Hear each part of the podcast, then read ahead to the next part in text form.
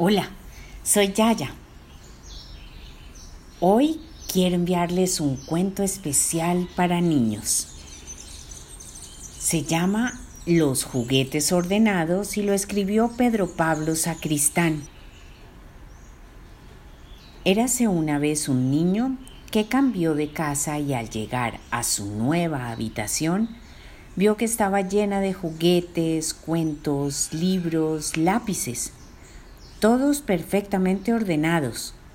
Ese día jugó con todo lo que quiso, pero se acostó sin haberlos recogido.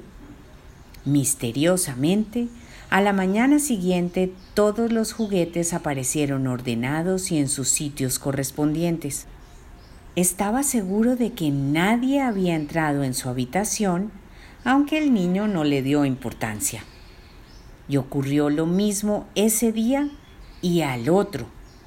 Pero al cuarto día, cuando se disponía a coger el primer juguete, éste saltó de su alcance y dijo No quiero jugar contigo. El niño creía estar alucinando, pero pasó lo mismo con cada juguete que intentó tocar. Hasta que finalmente uno de los juguetes, un viejo osito de peluche, le dijo ¿Por qué te sorprende que no queramos jugar contigo? Siempre nos dejas muy lejos de nuestro sitio especial, que es en donde estamos más cómodos y más a gustito. ¿Sabes lo difícil que es para los libros subir a las estanterías o para los lápices saltar al bote? Y no tienes ni idea de lo incómodo y frío que es el suelo. No jugaremos contigo hasta que prometas dejarnos en nuestras casitas antes de dormir.